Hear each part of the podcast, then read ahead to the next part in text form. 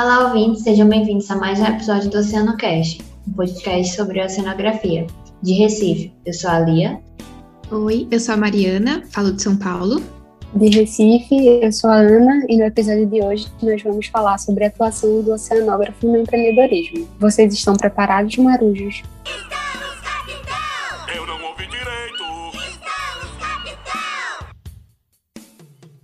Este episódio é patrocinado pela Organomar, Laboratório de Compostos Orgânicos e Ecossistemas Costeiros e Marinhos da Universidade Federal de Pernambuco, e pelo CERMA, Centro de Estudos e Ensaios em Risco e Modelagem Ambiental da Universidade Federal de Pernambuco.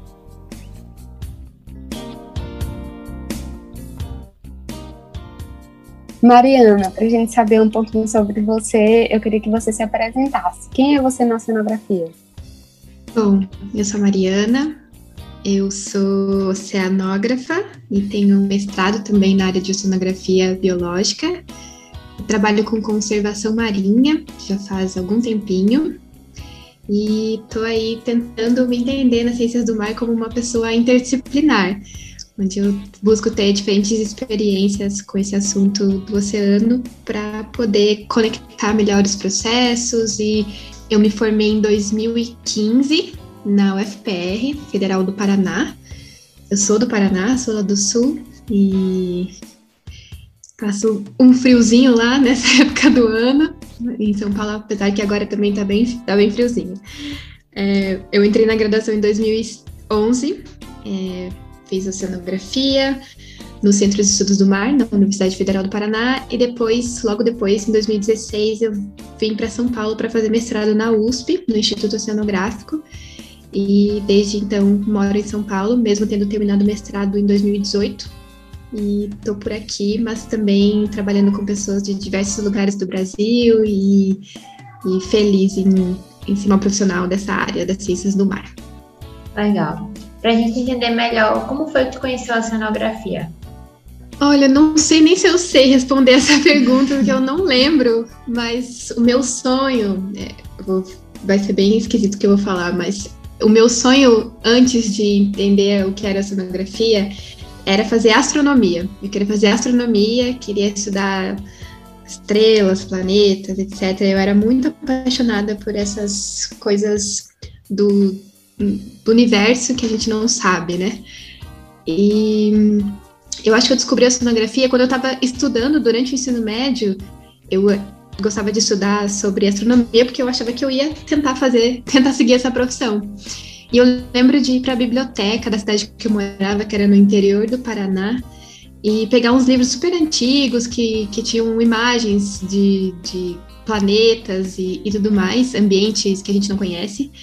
E um desses livros é, ficava do lado de um livro que falava sobre ambientes conhecidos do oceano. E, e, eu peguei esse livro um dia para ver e fiquei apaixonada também por tudo que tinha lá e percebi que, na verdade, entender o universo e entender o oceano era praticamente a mesma coisa, né? Já que a gente não conhece muito de ambos. Uma coisa também que pesou bastante para eu escolher oceanografia foi que não tinha astronomia é, numa universidade perto da minha casa, perto de onde eu morava, e eu não tinha como sair para tão longe. Então, é, oceanografia era um curso que tinha numa universidade federal no estado que eu morava, onde tinha uma possibilidade maior de, de ter, de realmente estudar essa área. E eu tive total apoio dos meus pais, que ficaram bem desconfiados né, no começo, não sei o que, que é isso. E, mas é, tendo conseguido fazer essa, o vestibular, passar na Universidade Federal, foi um passo que fortaleceu que eu pudesse seguir esse caminho. Mas eu não lembro de nenhum momento específico assim que eu despertei para, nossa, eu vou fazer oceanografia. Mas antes de, de realmente fazer o vestibular, quando eu estava no terceiro ano do ensino médio, eu fiz uma visita na UFPR é, e eu peguei um caderninho que falava todos os cursos. E aí eu vi lá, a oceanografia estava lá, vi, me interessei e pensei, vou, vou tentar. E eu fiz o vestibular duas vezes, um no, no segundo ano do ensino médio, só porque eu queria me testar, né? E outra definitivamente no terceiro ano. Então, foi uma escolha que eu não sei exatamente de onde veio, mas que eu fui muito feliz, eu acho, escolhendo isso. Apesar de quando eu cheguei no curso menor ideia do que eu estava fazendo ali, né? Que, que curso é esse? O que, que as pessoas fazem? Sempre uma dúvida que acho que todo mundo ainda tem, né? Mari, durante a graduação, quando foi que tu despertou para o empreendedorismo? E quando foi que essa atividade começou a gerar lucro para você? Já que não é uma parte assim tão conhecida e tão explorada da oceanografia. Bom, quando eu logo que eu entrei na oceanografia, eu fiz uma disciplina no primeiro semestre com um que é o professor Paulo Lana, né? Ele trabalha com bentos e ele acabou de se aposentar, mas é, foi uma pessoa extremamente importante para o curso de, de oceanografia, foi e ainda é, né? Para o curso de oceanografia na UFPR. E logo no primeiro semestre, ele me deu uma oportunidade de um estágio no laboratório dele, onde eu já caí na oceanografia dentro da pesquisa. Então, logo, realmente no comecinho do curso, eu já estava é, tentando me entender dentro do que era oceanografia acadêmica, né? Que todo mundo é, acaba passando por isso, para quem cursa oceanografia, né? Especialmente é, nos cursos mais antigos. E, e na, mais ou menos na metade do curso, eu resolvi que eu queria ter outras experiências também é, de dentro da oceanografia, de fato.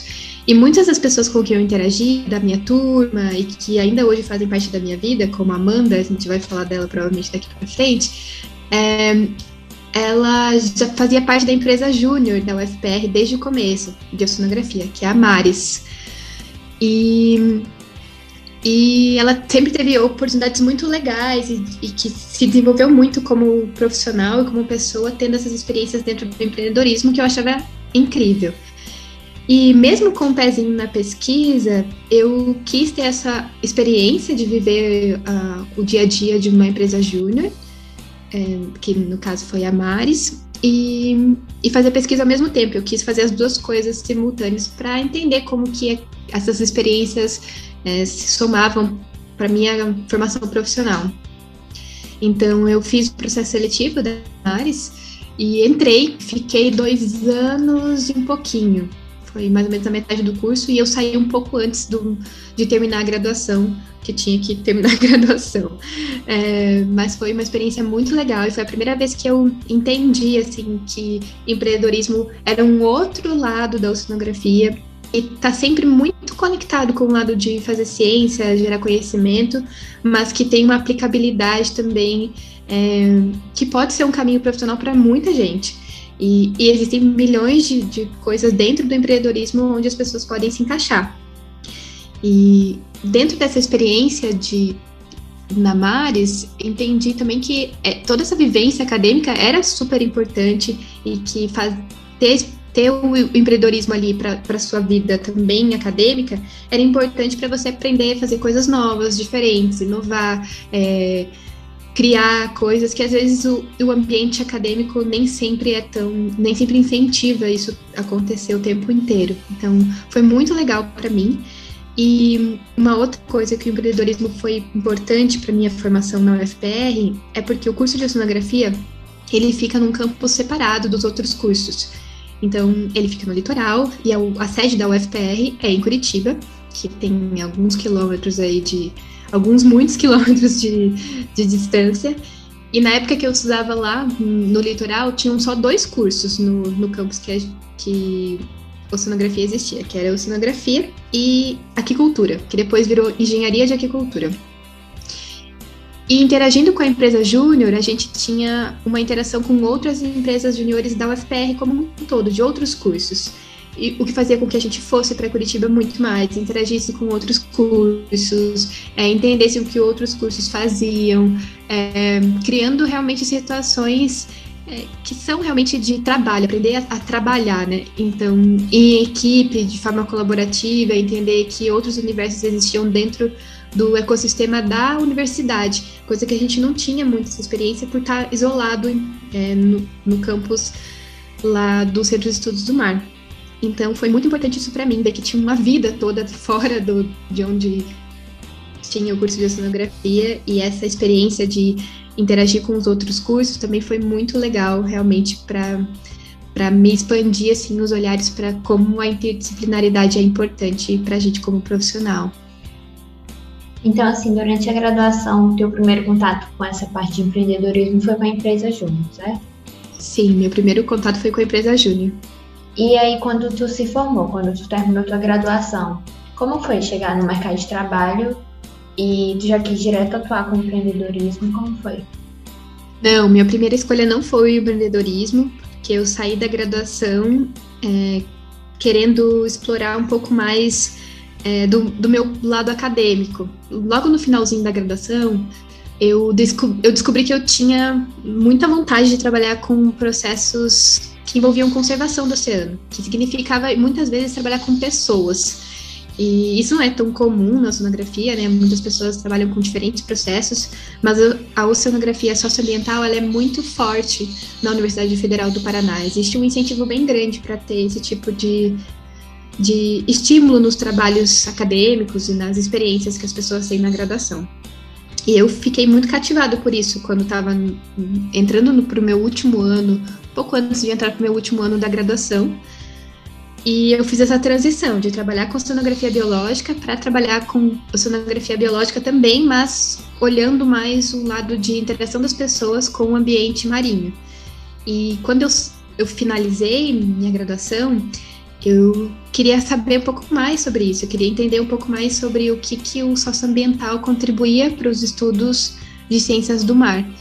E foi aí que eu vim fazer mestrado. Então, eu vim para ter uma carreira acadêmica em São Paulo e caí no Instituto Oceanográfico, que também tem um, um pezinho no empreendedorismo, tem uma empresa júnior, é, mas também tem um histórico de pesquisa muito grande, um histórico acadêmico.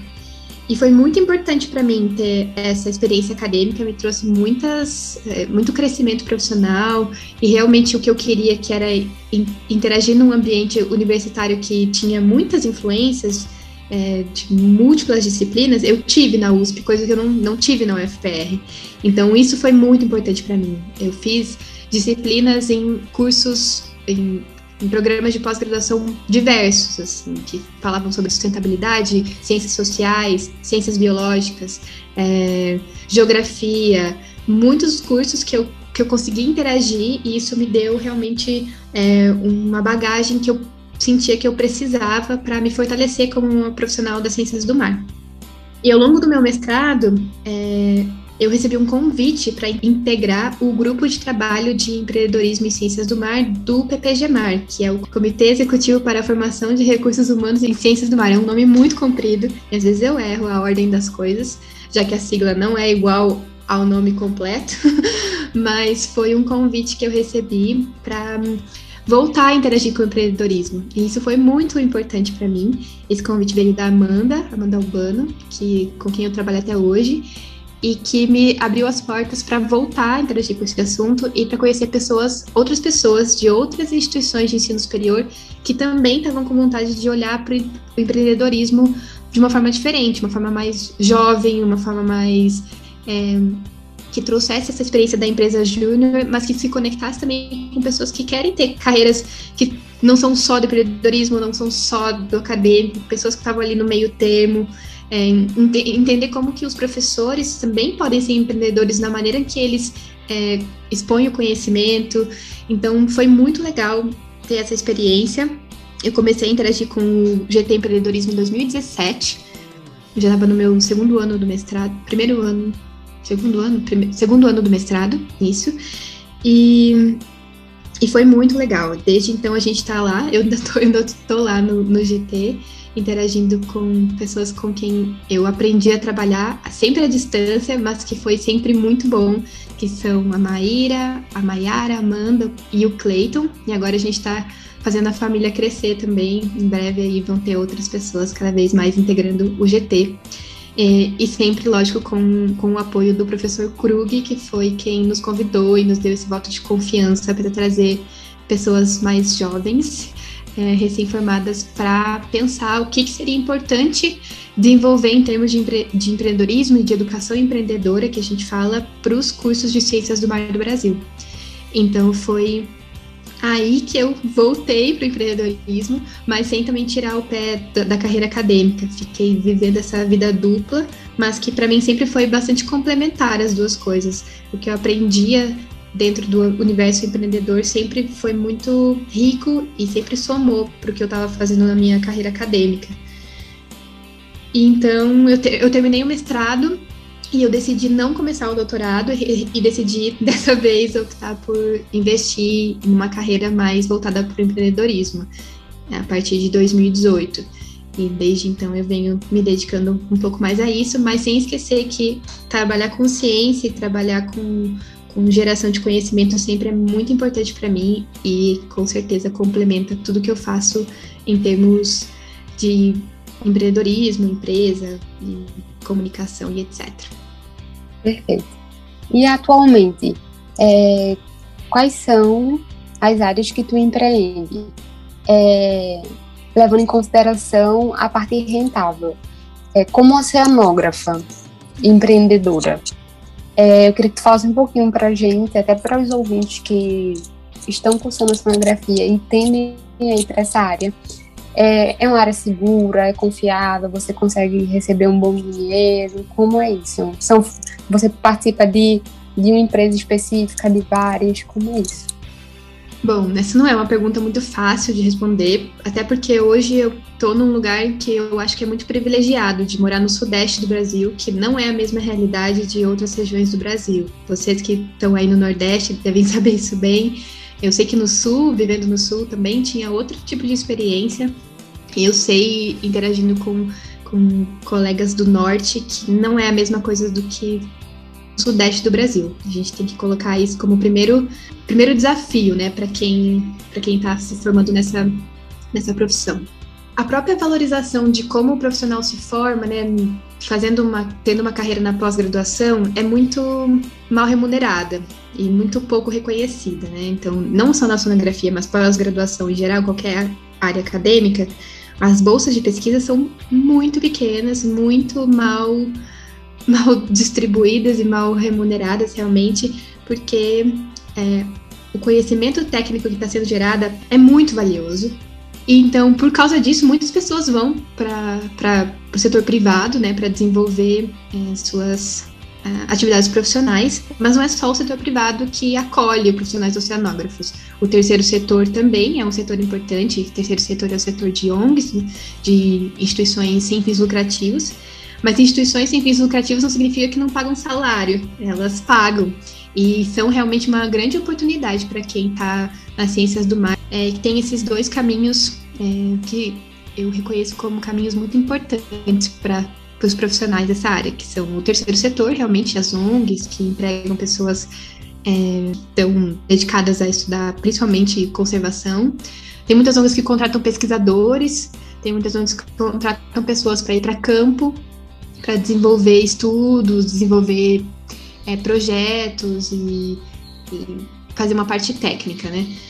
Como, por exemplo, WF, SS Mata Atlântica, vários projetos que vocês, provavelmente, ouvintes talvez conheçam mais, são projetos Tamar, projeto Pinho Rotador, projeto Coral Vivo, vários desses grandes projetos nacionais que estão ali fazendo algum são para conservação de algum ambiente ou de algum organismo, né? É, mas no setor privado, tem, muita, tem muitos oceanógrafos que vão para o lado da consultoria ambiental, que hoje, em muitos lugares do Brasil, principalmente ainda no Sudeste, é, consegue contratar muitos oceanógrafos para trabalhar em avaliação de impacto ambiental, estudos relacionados a avaliações de impacto ambiental e para prestar consultorias como no geral, né, de precisa de levantar informações sobre uma certa região. Então, esse é um trabalho que oceanógrafos é, são contratados para fazer, além de trabalho embarcado, que aí são outros outros também trabalhos onde as pessoas os navios e para coletar dados ou processar dados, esse tipo de coisa. Esse trabalho no setor privado é o, é o setor que mais paga bem. E, mas é o setor também que mais é, acolhe pessoas que são da área, de áreas meio específicas, ao meu ver, né? Oceanografia física, oceanografia biológica, oceanografia física, oceanografia química, oceanografia geológica.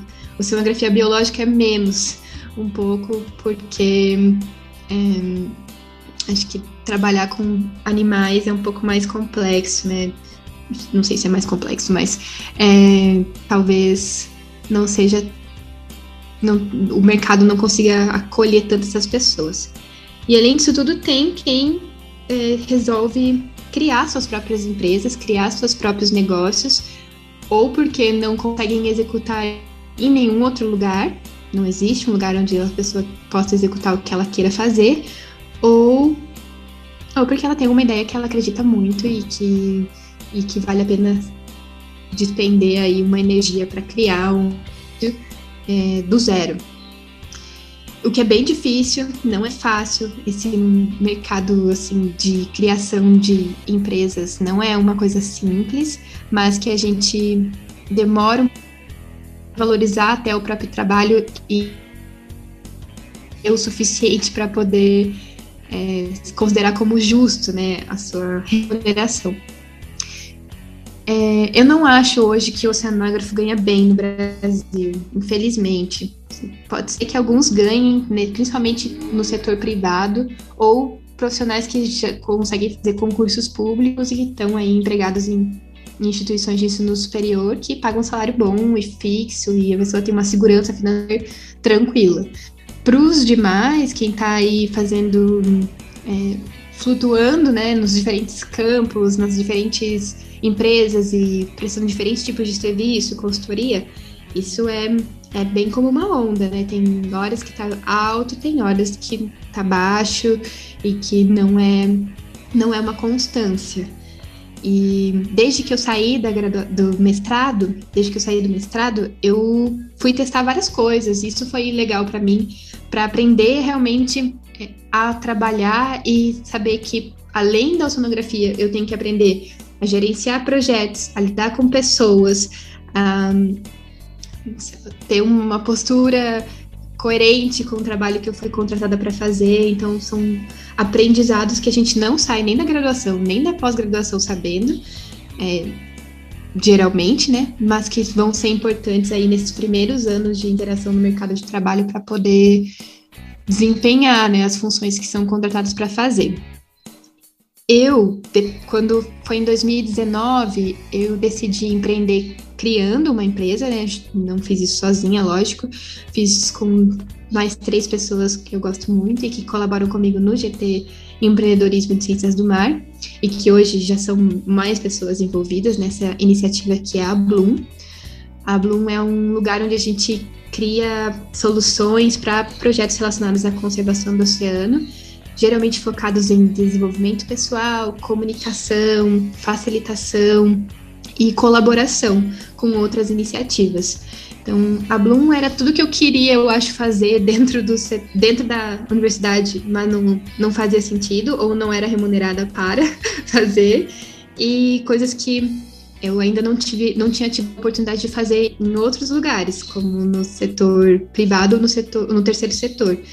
Então, a Bloom foi esse lugar onde a gente criou para poder é, realmente desenvolver tudo que a gente queria fazer para apoiar com que com projetos relacionados à conservação do oceano, sejam projetos, sejam pessoas, sejam negócios, pudessem florescer aí nesse mundo é, das ciências do mar e ajudar o oceano a ser um lugar mais saudável e ajudar os profissionais das ciências do mar a se desenvolverem é, e se valorizarem e se reconhecerem como importantes para várias áreas do conhecimento.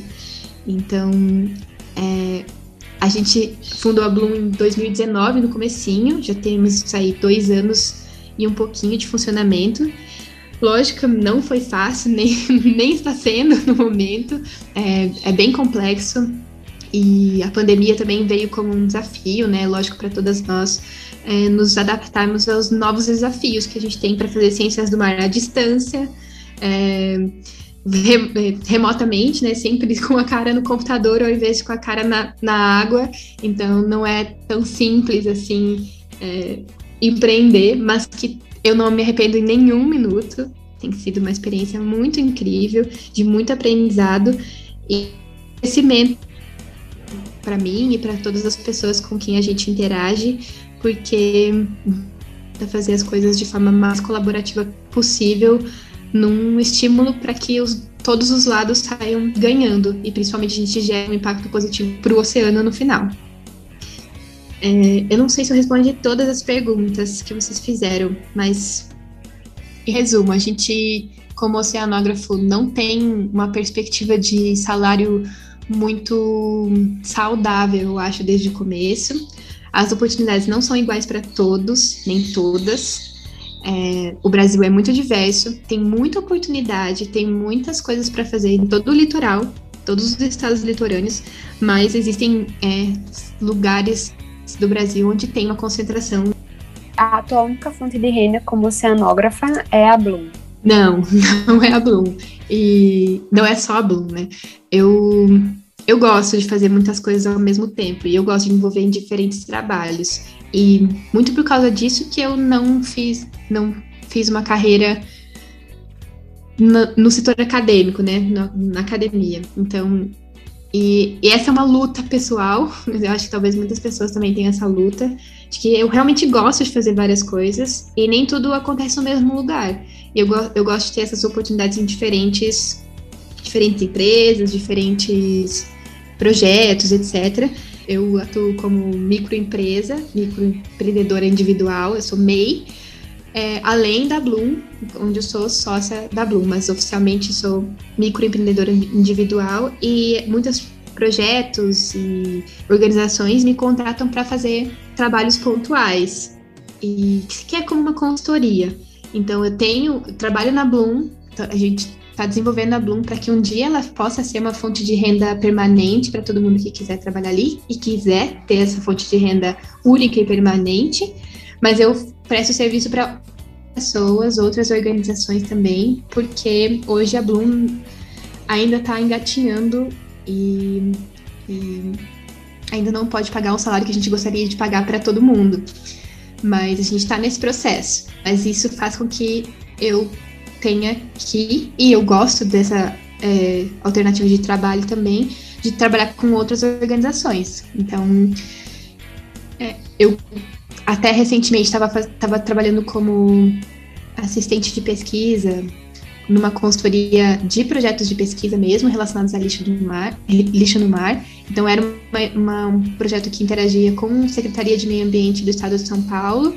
Então tinha um pezinho ali no setor público, mas estava fazendo esse intermediário do setor acadêmico com o setor público. E era uma consultoria. E acabou. E agora é, eu fui trabalhar com outras coisas, onde estou interagindo com outros projetos e outras empresas, fazendo esse papel de consultora, que é pontual, não me traz nenhuma segurança em termos de carteira assinada, porque assinar carteira significa também é, abrir mão um pouco dessa flexibilidade, abrir mão, escolher, né, não ter essa flexibilidade. E hoje eu estou satisfeita com o que eu faço, a maneira com que eu trabalho. Mas eu espero, lógico, no futuro que a Bloom é, possa ter realmente um fluxo de, de recurso suficiente para poder contratar vários profissionais das ciências do mar, pagar um salário justo e, e crescer como empresa que pode acolher esse tipo de profissional. Isso vai acontecer, com certeza. A gente deseja muito sucesso, inclusive, para a Blue e para todos os projetos. Obrigada.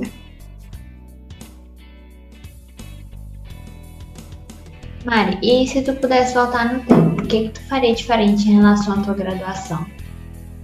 Ah, eu teria estudado mais. Eu acho que eu estudei bastante. Bastante. Eu acho que eu estudei bastante mesmo. E, e para quem está ouvindo a gente e tiver em universidades públicas, a UFPR, nos meus cinco anos de graduação, ela teve greve nos cinco anos de graduação. Eu peguei períodos assim de três meses de greve, dois meses de greve. Todo ano teve greve. E, e era um e era um, depois que acabava a greve, era aquilo de sair correndo, tentar fazer as disciplinas, enfiar disciplinas até o talo do cabelo para poder, porque para mim era importante que eu me formasse no tempo certo, porque eu precisava de uma remuneração para me manter. Então, é, eu sinto que eu estudei bastante, aproveitei minha graduação para ter experiências de pesquisa e de empreendedorismo que foram importantes, são importantes para mim até hoje. Mas eu acho que eu queria ter estudado mais, porque hoje eu trabalho muito e tenho pouco tempo para estudar, e eu sinto muita falta disso. de, de sentar e de estudar um novo assunto. Parece que eu estou sempre trabalhando, trabalhando, trabalhando, trabalhando e não consigo sentar para estudar. E é uma coisa que me fazia muito bem, que eu sinto falta. É, eu acho que eu valorizaria mais o tempo na universidade também, de é um tempo de muito a gente tem total liberdade para estar aprendendo as coisas e não é talvez tanto cobrado por saber trabalhar, trabalhar, trabalhar mesmo. Você está sempre num lugar de confortável de aprendizado e isso a universidade é um lugar muito rico, a gente tem que valorizar muito que a gente tem a oportunidade de estudar de graça. A gente tem universidades públicas para estudar e ter essas experiências. É, e foi muito, muito importante para mim estar nesse ambiente de universidade pública, que eu valorizo muito e fico muito triste quando não são valorizadas essas instituições.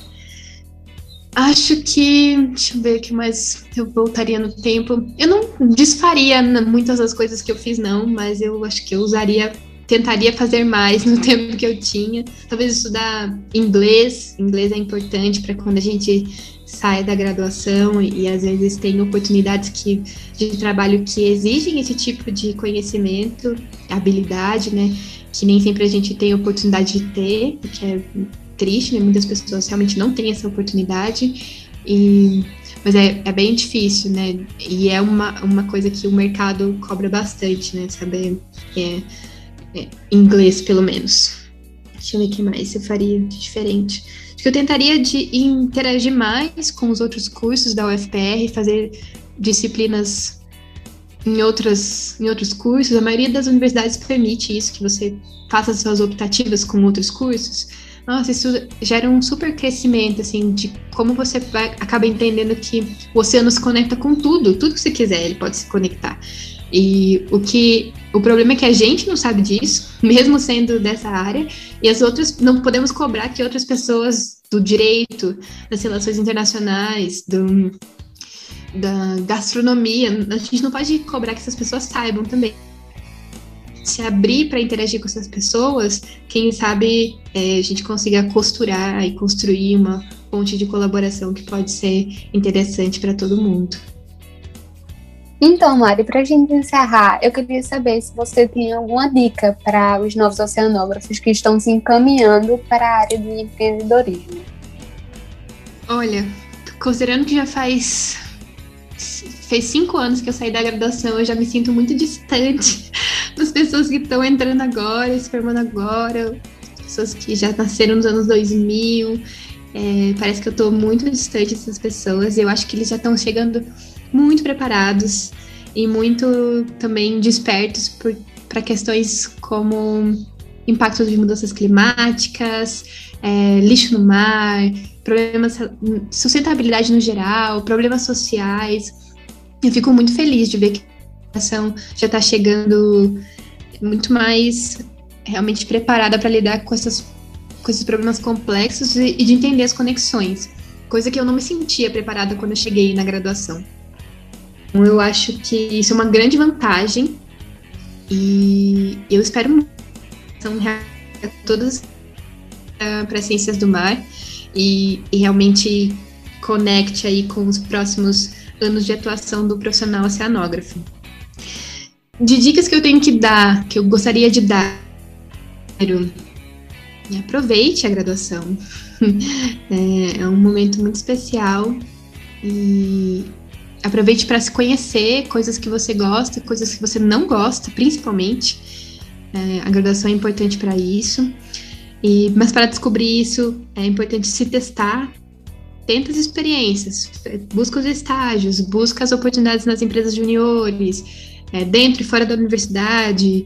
É, arriscar um pouquinho faz bem, porque assim você vai se conhecendo também como pessoa. Uh, agora a gente está entrando na década do oceano. Então, tá aí uma enorme oportunidade para conectar o oceano com assuntos muito amplos que estão sendo, sendo discutidos em escala global. Então, é incrível que esse, é, esse momento chegou para a gente, para os profissionais oceanógrafos, para a ciência oceânica, para quem gosta do mar no geral. Então, aproveitar essa onda de coisas, de incentivos bons. Então, daqui 10 anos, quando a década acabar, é, não vai, não significa que acabou as oportunidades para as ciências do mar e nem muito menos que acabaram os problemas. Pelo contrário, a gente tem muitos, muitos desafios pela frente, tem que incentivar muito o, a geração de conhecimento e a solução de problemas ambientais. Então a gente vai ter muito trabalho.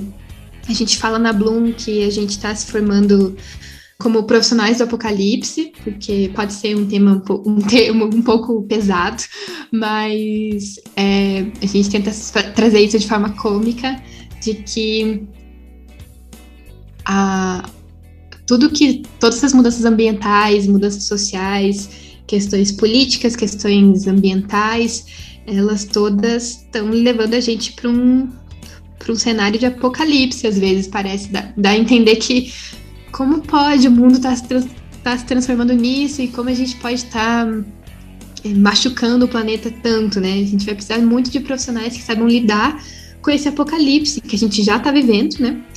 Mas que não vai melhorar tanto daqui para frente, né?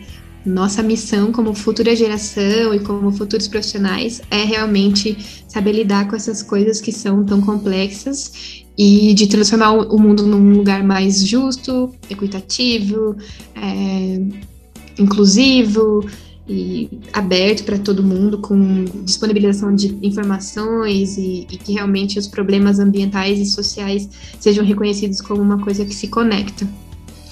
Minha dica é várias dicas, né? Mas é, se conecte com a década, se conecte com você e, e entenda o seu papel nesse mundo. Cuide da sua saúde mental, porque trabalhar no apocalipse não é fácil, trabalhar nas ciências do mar não é fácil, não ter essa segurança de, de, de trabalho tão, tão forte, de um salário muito bem remunerado, é, gera ansiedade e, e, isso não é legal. Então, cuidar de você para que você possa cuidar do oceano é sempre uma dica que eu gostaria de reforçar. Lembrando também que a gente tem um episódio sobre a década da cenografia, onde a Mari participa e o Alexander Turra. É um dos melhores episódios que a gente já gravou. Incrível, muito conhecimento, muitas informações. E uma dica da Oceanocaster para vocês é aproveitem a década da cenografia como futuros oceanógrafos. É, a gente está tendo uma oportunidade gigantesca de ver isso assim, na nossa época, qual a probabilidade de você viver no mundo atual e ter uma década voltada só para os oceanos? Então aproveite, procure seu orientador. Qualquer pessoa aproveite a década. Faz isso por você e pela geração futura. Me senti agora muito entusiasta da causa ambiental, ó. que, que, todos somos, né? Já que somos oceanógrafos. Mas enfim, vocês me entenderam.